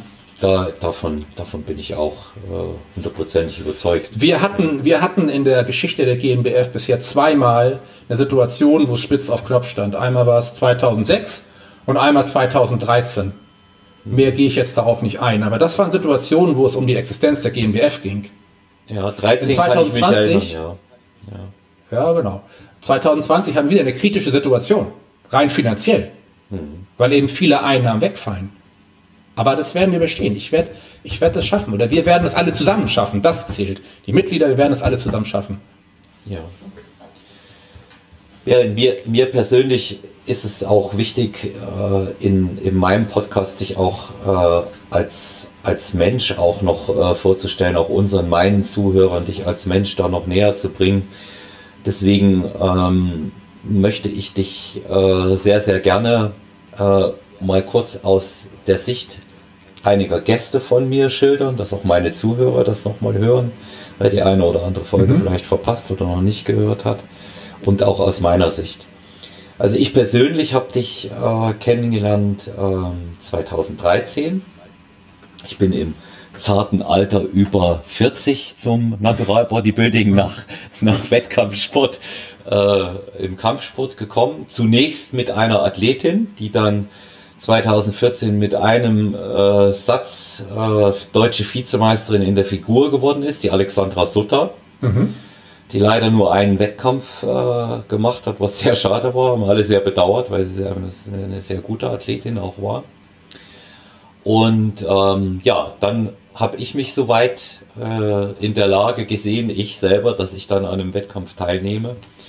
Und ich muss sagen, bist du äh, über all die Jahre auch äh, gemessen jetzt so an meinen eigenen Widrigkeiten, körperliche Entwicklung und natürlich auch entsprechend Diät halten, was sind für Anforderungen auf der Bühne, das sieht man dann schon, wenn man dort ist, dass du mich auch immer ermutigt hast, weiterzumachen. Immer. Mhm. mhm. Ja, also ähm, auch in, in Situationen einfach auch zu mir gesagt hast, ich erinnere an Oldenburg letztes Jahr, wo, wo ich nicht sehr glücklich war, möchte da nicht näher darauf eingehen, weil sportliche Fairness für mich im Vordergrund steht. Und du einfach auch gesagt hast, ähm, nee, Olaf, deine, deine Form, die war top. Ja, ja, definitiv. Das war deine beste Form, fand ich bis dato. Ja, und es ist, es ist aber schön, äh, vielen Dank, es ist aber eben auch schön, in dem Moment das von jemandem zu hören, ja, der nicht auf irgendwelche anderen Nebensächlichkeiten eingeht, weil an dem Tag zählt das. Ja, und mhm. du hast es gesagt und da muss ich sagen, da, da, war, da war ich sehr, sehr froh und dann war das für mich auch in Ordnung. Ich hatte mich verbessert, das war entscheidend, ja.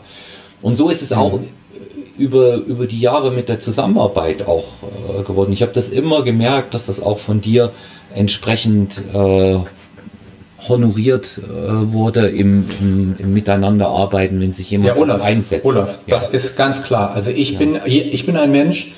Ich rede mal jetzt. Ich, ich muss ja jetzt die Verbindung schaffen zwischen Mensch ja. und zwischen Verbandsgründer und Präsident. Ja. Warum ich die ganze Natural Bodybuilding Mission verfolge, habe ich, denke ich mal, gut dargelegt jetzt. Ja. Aber wie ich sie verfolge, wie ich sie verfolge, ist noch eine andere Geschichte. Ich bin immer jemanden, der erst einmal Menschen freie Hand lässt. Hast du eine gute Idee? Oder hast du eine Idee? Dann gib mir die Idee. Bist du fleißig? Willst du dich engagieren für die GmbF? Dann tu es. Was dabei rauskommt nachher, wird man sehen. Natürlich gucke ich immer, ich mache auch keine Kamikaze, wenn jemand sagt zum Beispiel, wir müssen sechs Meisterschaften machen pro Jahr, sage ich, pass auf, geht nicht, weil. So. Aber wenn jemand sagt, ich möchte mich engagieren für die GmbF, ich finde den Lifestyle gut, ich finde den Verband gut, den Verein gut, so wie es bei dir war und immer noch ist, es wird ja immer stärker. Unsere Zusammenarbeit wächst und gedeiht ja im Augenblick, ist ja großartig, auch mit dem Podcast, den wir jetzt ins Leben rufen für die GmbF bin ich happy. Ich wollte immer schon Podcast machen, aber kein Mensch konnte mir mal erzählen, wie es geht. Und du bist jetzt derjenige, und das, das weiß ich extrem zu schätzen, das will ich auch immer zu schätzen wissen, der mir die Türen, der uns, die, der GNBF, die Türen öffnet für dieses Medium eines Podcastes. Finde ich super. Und ich hoffe und ich freue mich, dass wir noch recht lange gut zusammenarbeiten werden.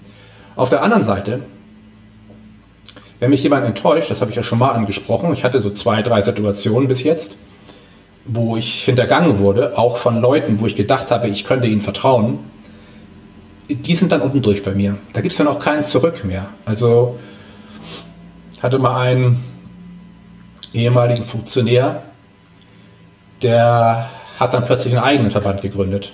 Ich nenne keine Namen, das darf ich, möchte ich nicht, da kannst du wieder rechtliche Probleme kriegen und sowas. Aber der hat mir das Messer im Rücken oder wollte es. Dass er jetzt kläglich gescheitert ist da mit seinem Ableger, sag ich mal, ist was anderes. Aber da werde ich, da bin ich dann äh, menschlich zutiefst enttäuscht. Und wenn, mir, wenn mich jemand menschlich enttäuscht, ist es aus. Da, da kann er auch nicht mehr ran. Da bin ich dann wirklich stur. Auf der anderen Seite behandle ich jemanden, der mir, wo wir gut was zusammen schaffen, wo wir respektvoll miteinander umgehen, der wird immer zumindest ein guter Kontakt, wenn nicht irgendwann auch mal ein Freund werden. Hm. Ja, also ich, ich muss das auch sagen, ich erfahre da auch in den Bereichen was zu tun. Auch gerade wenn es, äh, vielen Dank auch nochmal für, für deine Worte da auch äh, an mich, äh, wenn es Rückschläge auch beim Machen gibt, ja, Veranstaltungen kann nicht stattfinden, weil und trotzdem machen wir weiter und du sagst dann, nee, Olaf, ja. machen wir, wir bleiben dran und da kommt auch, äh, da kommt auch immer wieder das Ermutigen, weil du ja äh, auch einfach selber aus Erfahrung weißt, wie es oft laufen kann, ja. Und das, manche Dinge klappen nicht auf Anhieb. Wir hatten es vorhin, Try and Error, ja, das haben wir dort auch, ja. Aber nochmal zu, zu anderen, was Sie sagen. Ich hatte ähm, bei mir zu Gast den äh, Nikolas Rojas, den ja, Nikolas, genau. erfolgreicher GmbF-Athlet, der schon so ja, oft ja. jetzt auch genannt wurde, von anderen ja. immer wieder auch ein, ein, langjähriger Wegbegleiter in der GmbF. Äh, toller Athlet, Profi äh, toller Coach äh, und sehr eng verbunden, der auch ähm, gesagt hat, ja, bei Bären Breitenstein, da weiß man hundertprozentig, äh, woran man ist. Da ist die absolute Verlässlichkeit da und das ist, äh, das ist einfach auch etwas, äh, was das Leben berechenbar macht. Ähm, Leo Pippinger, Geschäftspartner das, das, das Freut mich. Das, das ja. freut mich, ja. Danke. Ja. Leo Pippinger, Geschäftspartner der GNBF, ähm, Inhaber von Expertan, äh, vormals ja. Protan, der Leo, ja. auf den Meisterschaften getannt hat, der immer sagt, ich war schon da, da haben sich alle an den Kopf gefasst und haben gefragt, warum machst du das? Warum fährst du zur GNBF? Ja. ja weil ich gefragt wurde und mein Wort gegeben habe. Und genau so hält der in Breitenstein auch sein Wort mir so gegenüber. Ist es. So ist Auf es. den kann ich, ich mich immer ich verlassen. Doch, ich kriege doch auch Anfragen von anderen äh, Tanning-Firmen, äh, die sagen, Mensch, können wir nicht bei euch anfangen? Nee, sage ich, ich habe ich hab einen tollen äh, Tanning-Partner mit Leo Pippinger, Expertan. Es gibt für mich keinen Grund zu wechseln. Ja. Und äh, das, das, sind, das, sind eben, das sind eben auch äh, Dinge, ähm, die die Kontinuität einfach zeigen und, und auch ausmachen. Und Loyalität. Ich finde, ich finde Loyalität finde ich wichtiger als 200 Euro. Def ich persönlich. Def ja. Defi ja. Definitiv, definitiv, Olaf. Und da kann es auch mal scheppern, ja, wie man in Bayern sagt. Also ich kenne äh, den Leo jetzt auch schon viele Jahre und der ist einer, der äh, geradeaus ist und viele andere auch. Und man merkt eben auch äh, einfach, wenn jemand seine Meinung sagt, ist es viel leichter ähm, auch äh, im, im Umgang dann. Und das, das finde ich, das finde ich sehr, sehr gut. Christian Schneider, erfolgreicher Athlet, der, der einer der Athleten mit aus dem letzten Jahr auch äh, gesagt, der sagt, ich finde es schade, dass ich äh, so wenig Kontakt zum Bärend haben kann und zu dieser ganzen ah. Mannschaft. Das ist so familiär. Ich hätte da gern mehr, aber leider sieht man sich nur zweimal im Jahr und wir müssen eben auch alle unsere Arbeit machen. Und ähm, ich, das sind, das sind so Dinge, ähm, wenn, wenn, man, wenn so viele Personen auch äh, diese, diese Wertschätzung dann bringen, finde ich, ist es das auch wert, einmal zu sagen. Ja, ja total. Ich finde es schön und das sagst, ja, natürlich wäre es immer noch eine Möglichkeit, dass man sich gegenseitig auch mal besucht. Ne? Ja. Äh, klar, müssen wir mal schauen. Also ist eine ganz gute Anregung nochmal. Ja. Okay. Ja. Mhm. ja und ähm, Michael Jablonski von äh, GQS, der, ja, die, der, die Doping, äh, der die Doping-Tests auch äh, einfach macht und dem ich auch weiß, äh, wie, wie äh, er deine Geradlinigkeit auch eben speziell in diesem Thema ähm, dann auch schätzt und der das auch immer wieder sagt, wir, wir, äh, wir müssen klar bleiben und mit Bären bleiben wir in dieser Hinsicht ja. klar und äh, ja. jeder, jeder, der weiß, was äh, Michael Jablonski für eine Arbeit auch macht und auch machen muss, wie ähm, verantwortungsvoll und wie anstrengend die auch ist, äh, der weiß das umso mehr zu ja. schätzen, ähm, was, er, was er da gesagt hat und ähm, das sind, das sind ja, ja irgendwo Weggefährten, Athleten und ähm, das, sind, äh, das sind eben auch wichtige, wichtige Dinge. Und ähm, der, wir haben ja nun äh, durch unser anderes Projekt, was wir hier auch unbedingt erwähnen sollten, der GNBF-Podcast, der in wenigen Wochen an den Start gehen wird. Richtig. Ja, ähm, auch Kontakt vermehrt zu Athleten. Das ist ja auch Richtig. das, was wir wollen. Und wenn ja. ich die Athleten dann von äh, vom GmbF-Team von Bärengrüße, Alicia Zanger, ähm, nochmal der Christian, der Nikolaus Ruhes, wie sie sich alle freuen, das zeigt eben auch einfach, was für, wir für einen Spirit da auch untereinander haben und das ist wichtig, das hervorzuheben. Das ist eine, eine funktionierende äh, Zusammenarbeit, da wird zusammengehalten und da wird das auch einfach nach außen demonstriert für das, was wir da sind. Ne? Wir können mal unterschiedlicher Meinung sein, aber das regeln wir unter uns. Nee, finde ich gut, oder ich freue mich über das Feedback und ja. ich bin da ganz bei dir. Ja. ja. Und ähm, das, das, war, das, war mir auch, das war mir auch wichtig, äh, dass du das als mein Gast äh, auch weißt, Danke, hier ja. auch nochmal explizit anzuführen. Ja, ja die, die Entwicklung wie, wie, wie siehst du das äh, vom Natural Bodybuilding? GNBF schreitet weiter voran.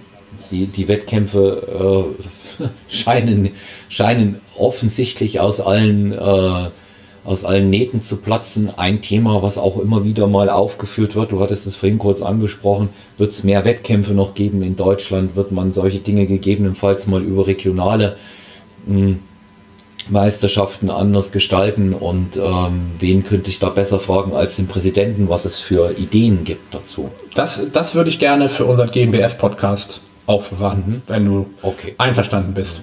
Weil ja, ja. wir machen ja noch einen speziellen Podcast über die GmbF. Wir haben ja jetzt schon viel über die GmbF gesprochen. Ist auch gut ja. so, weil das ja auch ein wesentlicher Teil meiner Identität und meiner Mission ist. Aber ja. lass uns noch ein bisschen Luft für den speziellen GmbF-Podcast. Da reden ja. wir noch mal, wenn's, da gehen wir noch mal ins Eingemachte. Sehr, sehr, sehr gerne. Wir, wir, wir werden äh, das sowieso erleben, dass auch mal für meine Zuhörer, wenn es in dem Bereich auch äh, Fragen gibt, auch hier stellen können und auch dann in der Zukunft im GmbF-Podcast. Ja. Ähm, da wird es auch aufgrund auch der, der, der Nähe, die wir in der Zusammenarbeit äh, haben, auch immer wieder ähm, positive Überschneidungen geben. Ja, genau. So, so, so, möchte ich, so möchte ich das nennen. Natural Bodybuilding an sich, ähm, wie, siehst du, wie siehst du da die Entwicklung fünf, sechs Jahre zurück? Sehr viele Teilnehmer jetzt äh, bei, den, bei den Wettkämpfen. Denkst du, dass wir ähm, auf dem Niveau bleiben, dass wir noch mehr haben werden? Wie würdest du das ich denke, einschätzen? Es, ich denke, es wird eher noch steigen in der Zukunft. Ähm, was dann natürlich auch wieder Überlegungen nach sich zieht, die ich aber noch nicht kundtun möchte. Mhm. Aber wir werden sicherlich noch eine ganz starke, einen ganz starken Anstieg an Natural Bodybuilding Wettkämpfern und Wettkämpferinnen erleben. Da freue ich mich riesig drüber und ich sag mal, die GmbF ist der erste und größte Natural Bodybuilding Verband, Verein in Deutschland. Da mittlerweile schon, was, ich glaube, drei weitere Verbände wollen auch ihr Stück vom Kuchen abhaben haben sich gegründet. Ähm, aber ich denke, jeder, der einmal bei der GNBF war und erlebt hat, wie wir die Sache angehen, mit welcher Seriosität und mit welchem Engagement und Leidenschaft und das Team, der weiß, äh, warum die GNBF auch führend ist in dem Bereich. Und natürlich werde ich auch alles dafür tun, als Präsident die richtigen Entscheidungen zu treffen und die richtigen Weichen zu stellen, dass wir das weitere Wachstum, wovon ich fest überzeugt bin, was im Natural Bodybuilding in Deutschland, in Europa, in der Welt geschehen wird, das ist ein anderes Thema, ähm, aber dass wir das äh, auch bewältigen können und auch gut bewältigen können, ganz im Sinne der Athleten, der Athleten mhm. und der Zuschauer. Die ja. Athleten müssen sich immer wohlfühlen bei uns. 300 ist schon eine kritische Grenze. Man ja. sagt, okay, wir haben es noch geschafft, aber es kamen schon die ersten Stimmen, oh, ist das viel und so weiter. Einige.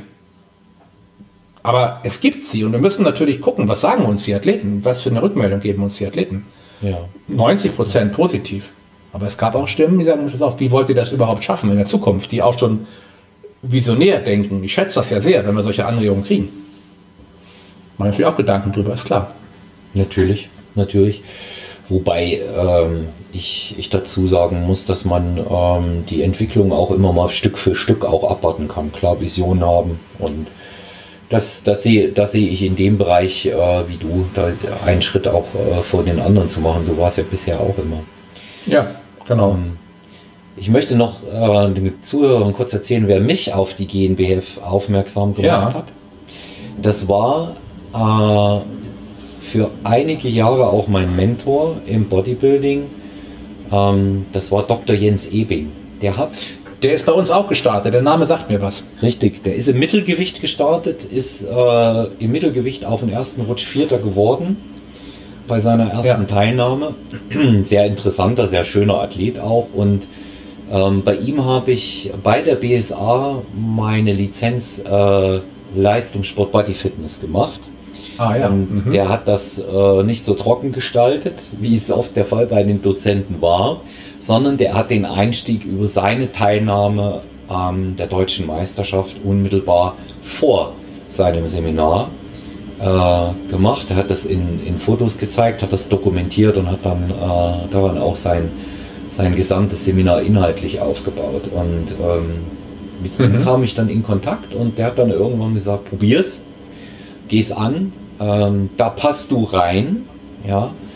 Und ähm, da sieht man eben auch, wie die, wie die Verbindungen über Jahre dann auch zustande kommen. Viele Athleten, die auch bei der BSA ihre Trainerlizenzen gemacht haben. Ja. ja. Und äh, da, da, auch, da auch aktiv sind. Während ich frage auch meine äh, anderen Gäste immer, gibt es im Bereich Sport noch andere Sportarten, die dich interessieren? Bei mir ist es so, ich bin generell an Sport interessiert, auch natürlich, weil ich viele Gäste habe, die aus anderen Sportarten kommen und auch eine ganze Menge an Athleten als Personal Coach betreue. Und ja. Äh, ja, bei mir ist es so, äh, klar lese ich auch noch andere Dinge, aber Sport ist natürlich äh, mein Favorite. Wo, ja, natürlich. Also es gibt, ja. es gibt Sportarten, die ich selber noch betreibe, ähm, allerdings eher als Ergänzung zum Gewichtstraining. Also Gewichtstraining ist immer noch die Basic meiner sportlichen Aktivitäten, aber was ich unglaublich genieße, sind frühmorgendliche Waldläufe auf nüchternen Magen, gerade jetzt in der freien Natur oder auch im Winter, ist egal wie das Wetter ist, aber jetzt besonders schön, wenn die Sonne aufgeht, wenn die Luft frisch und klar ist und der Körper funktioniert, das Herz schlägt kraftvoll und kräftig, wie gesagt, so kräftig du kriegst gut Luft und alles und das genieße ich unglaublich. Morgendliche Waldläufe sind zwei, dreimal die Woche, Gewichtstraining dreimal die Woche, vielleicht viermal und dazu eben noch Flexibilitätsübungen, also Dehnungsübungen für die Muskulatur. Ähm, wobei ich jetzt auch immer mehr dieses Mobilitätstraining nochmal angehe, was ja auch im Alter wichtig ist, um meine Gelenke und Kno äh, Knochen und so weiter beweglich zu erhalten. Aber letzten Endes ist es für mich immer eine Kombination aus Gewichtstraining, Widerstandstraining, Aerobentraining, hier bevorzuge ich Weitläufe, ich fahre auch gern Fahrrad und Dehnungsübungen. Und ansonsten, was ich mir gerne angucke, ist Fußball. Mhm. Äh, was noch an Sportarten und manchmal Leichtathletik. Mhm. Da bin ich aber selbst nicht aktiv, das ist nicht, das ist nicht ja. so meins. Du als Hamburger, HSV oder St. Pauli? Ich ich habe jetzt keinen Favorit, favorisierten Verein, ehrlich gesagt. Ich gucke mir das an, wenn das Spiel gut ist, freue ich mich und ich bin ja jetzt kein Fan irgendeiner, Mann, ja. irgendeiner Mannschaft. Nein.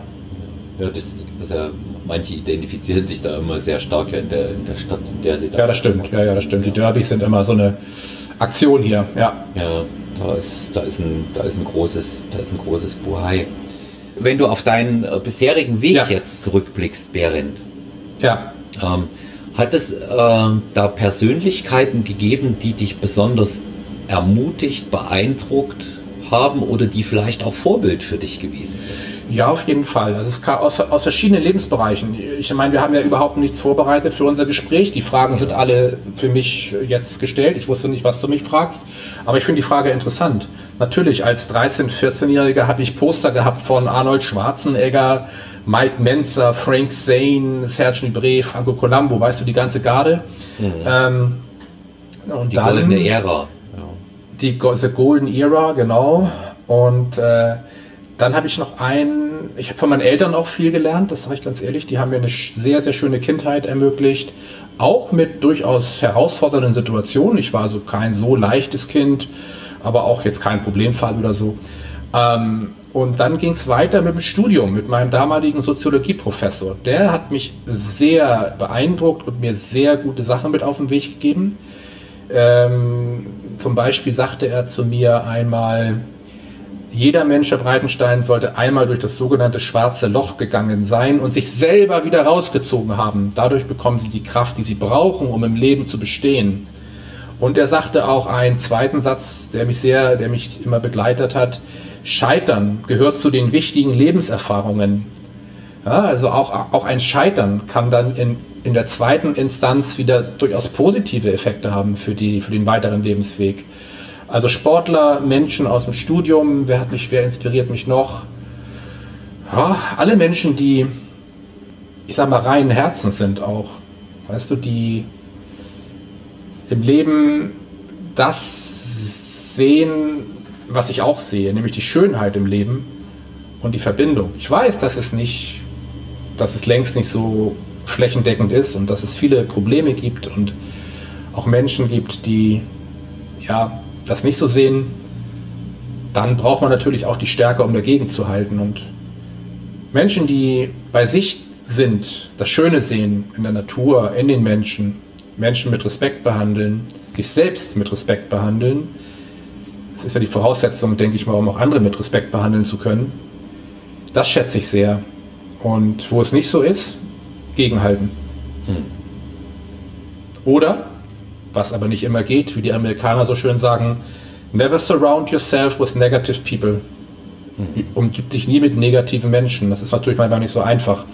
Und wenn du einen Verein führst, ist es schon recht nicht einfach, wo du fast, wo du tausend Mitglieder hast. Da gibt es immer verschiedene Meinungen und Strömungen.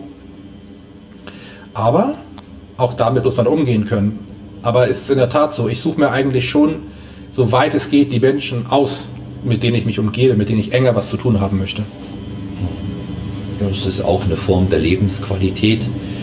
Bei mir ähnlich Weisheit des Alters ja, und in, in, in gewisser Weise auch schon ein erworbener, erarbeiteter Luxus, ja, wenn man das kann. Und äh, das ja. ist, man kann, wie gesagt, das kann, man kann den äh, Kontakt, äh, sag ich mal, mit, mit negativen Stimmungen oder Personen, die das auch ausstrahlen, äh, nicht ganz vermeiden, aber man kann alles dafür tun, äh, um sich selber damit nicht zu belasten und nicht selber unter diesen Einfluss auch zu geraten. Das ist richtig. Ja, Berend, jetzt ähm, zum Ende ähm, unseres Podcastes hm, möchte ich dir wie allen äh, Gästen sehr, sehr gerne das Schlusswort überlassen, ähm, was du gerne unseren Zuhörern mit auf den Weg geben möchtest. Schlusswort hm, das fällt mir jetzt nicht so leicht, aber ich komme halt zum Natural Bodybuilding zurück. Ähm, für mich persönlich gibt es nichts Besseres als den Natural Bodybuilding Lifestyle, weil man sich selber kennenlernt, man ist, man bleibt möglichst lange gesund, man bekommt einen Blick für das Leben, für die Schönheit, für die Wichtigkeit, was ich eben schon gesagt habe. Aber nicht Mann, sondern ich, ich rede jetzt von mir, und das geht sicherlich vielen Menschen draußen auch so, bekommen auch einen Blick für das Endliche, für die Endlichkeit des Daseins. Und wir haben alle nur eine begrenzte Zeit auf der Erde. Und Natural Bodybuilding ist für mich die beste Art, das Schönste aus dem Dasein zu machen.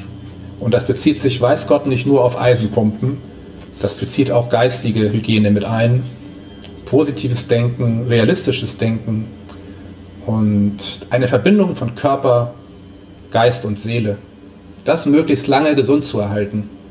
Das möchte ich den Zuhörern hier auf den Weg mitgeben. Das sollte das größte Ziel im Leben sein, aus meiner Sicht. Und dafür gibt es nichts Besseres als Natural Bodybuilding, aus, meiner, aus meinem Empfinden heraus. Vielen Dank, Berend. Ich danke mich. Ich danke dir, Olaf, für dieses schöne Gespräch. Und ich freue mich, wenn wir für die GNBF unseren Podcast aufnehmen und ich hoffe, dass möglichst viele deiner Zuhörer auch diesen Podcast hören. Und ja. sich, vielleicht kann, kann man ja, können, ich weiß ja nicht, wie du es aufbaust, aber dass auch die Zuhörer vielleicht ein Feedback geben können über unser Gespräch. Um, unbedingt, das ist äh, auch immer dann in meinem Schlusswort. Ich auch nochmal bei dir bedanken, dass du dir die Zeit genommen hast. Äh, du bist sehr beschäftigt, das weiß ich einfach auch bei deiner Vielzahl der Projekte. Und ähm, es war auch für mich sehr angenehm. Herzensinterview, wie ich immer sage. Und ähm, es war sehr interessant, weil viele Dinge wusste ich auch nicht. Ich bin mir ganz sicher, dass es auch äh, für die Zuhörer des Podcasts sehr interessant war. Mhm. Für Anregungen, Feedbacks oder Fragen bitte personal-trainer at gmx.eu nutzen oder über Instagram at man.olaf. Und äh, wenn es noch weitere ähm, interessante Anregungen auch gibt zu einer weiteren Folge, die wir ja besprochen haben, die wir auch demnächst machen können und auch machen wollen, sehr, sehr gerne auch hier schreiben.